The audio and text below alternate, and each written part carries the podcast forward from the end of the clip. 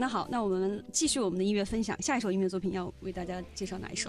我觉得推荐《疯了》这首歌，《疯了》。嗯，梁芒老师的。梁芒老师的作品。要不然我们接下来进入梁芒老师时间，好不好？好啊，我们我们一并来把梁芒老师，呃，跟光泽合作的几首音乐作品一并来分享给大家。《疯了》哈，《疯了》是一首嗯什么样的音乐作品？给大家介绍一下。《疯了》是这样，因为梁芒老师的作品其实早期大家很熟悉的，像《拯救》。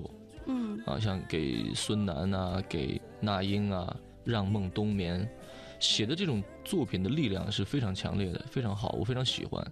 然后当我自己出专辑的时候，然后，呃，我就跟梁哥在聊这个事情，我就说，哎，给我到底写什么样的感觉？其实我最后，他说了一句话，他说：“光泽，我很懂你，你不用跟我讲了。然后我知道该怎么写，然后我一下就写到你心里去了，你就看吧。”因为我们合作很久，合作时间蛮长的，就是包括给电影写主题曲啊，给别的艺人写作品啊，我都跟呃梁哥梁芒老师就是合作还还蛮默契的，哎，所以这次给我第一张有有纪念意义的这励志三部曲，啊，我觉得真的是不太一样。它其实是用在用，因为我自己认为，其实我是一个 rocker，我是一个主唱，我一直有做乐队的经历，那他很了解我。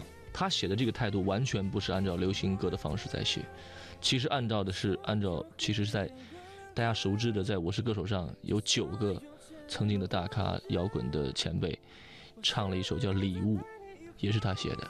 他是按照那个状态在写，他是按照摇滚的方式在写，所以你看《疯了》就是这样的作品，很直接。其实内心的张力是很大，很大的。对，就是这个可能需要，呃，怎么说呢？就是。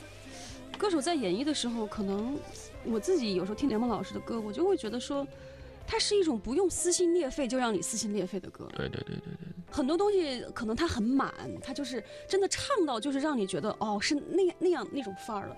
但其实好的词，我觉得它它是能够。怎么说那种张力哈，就是说它不是需要你你通过那种很外化的东西，就像你刚刚你说你是一个 rocker，其实你很多时候你并不是通过那种非常强的这种音或者非常强的这种编曲去达到让人打动人心的这种东西。是。这个就是刚刚你说的，你可能跟梁木老师很长时间的这样的一个合作，彼此能够非常心心相印、心心相惜，能够知道你想要什么，是是是。所以，呃，梁木老师在这张专辑里的几首音乐作品哈，可以给大家介绍一下，是吧？也疯了，然后还有你的这首呃同名的音乐作品也是梁木。光泽醒来，醒来，猎物，猎物四首哇，梁木老师的。一般他的作品在其他歌手专辑里面就最多一两首，就是这样，最多一两首，因为就是主，他肯定是主打，嗯，用他的肯定是主打，对，他给我一下用了四。首，就是所以这也是你刚刚说到的，就是我没有办法，就是让我自己来挑主打歌的原因，因为每一首确实都够主打的分量。因为我做音乐的态度就是，我一定要比前辈态度还要有态度。嗯，其实，在早期，你像呃王菲老师，还有像这个陈奕迅老师，他们早期的作品并没那么强烈，说我我要怎样怎样。嗯，他就是要自己先感动。要自己要打动到自己，嗯，这个是蛮重要的。我觉得是所有的好的艺术作品都是这样，是沉淀出来的。就是所有的绘画、小说、电影，对，都是要先打动自己，才能打动别人。包括他们并不是，他们跟其他歌手的不不一样之处是在于，特别是王菲老师，他不是说我我写这张专辑就就是为了给大众听，让你觉得我多厉害，嗯，没有，他就是写完之后，他觉得这个这个张专辑就是要表明一个态度。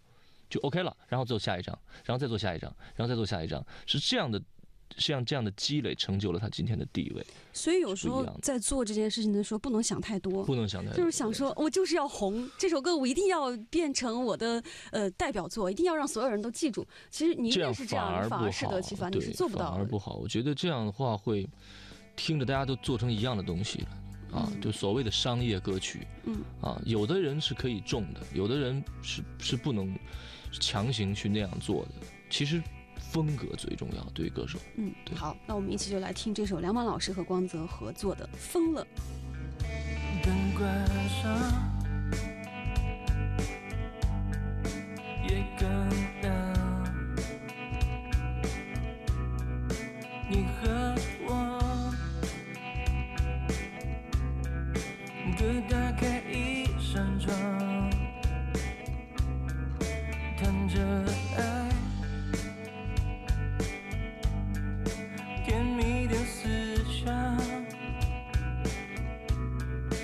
等你很久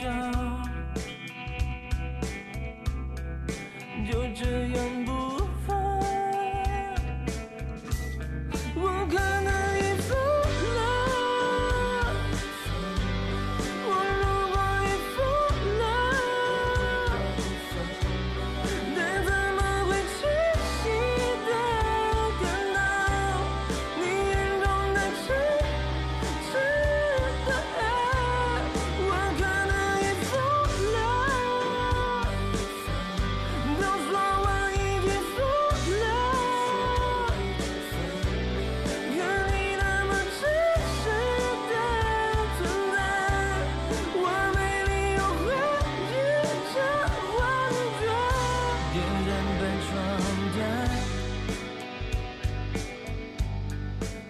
少孤单爱很疲倦但我很习惯这个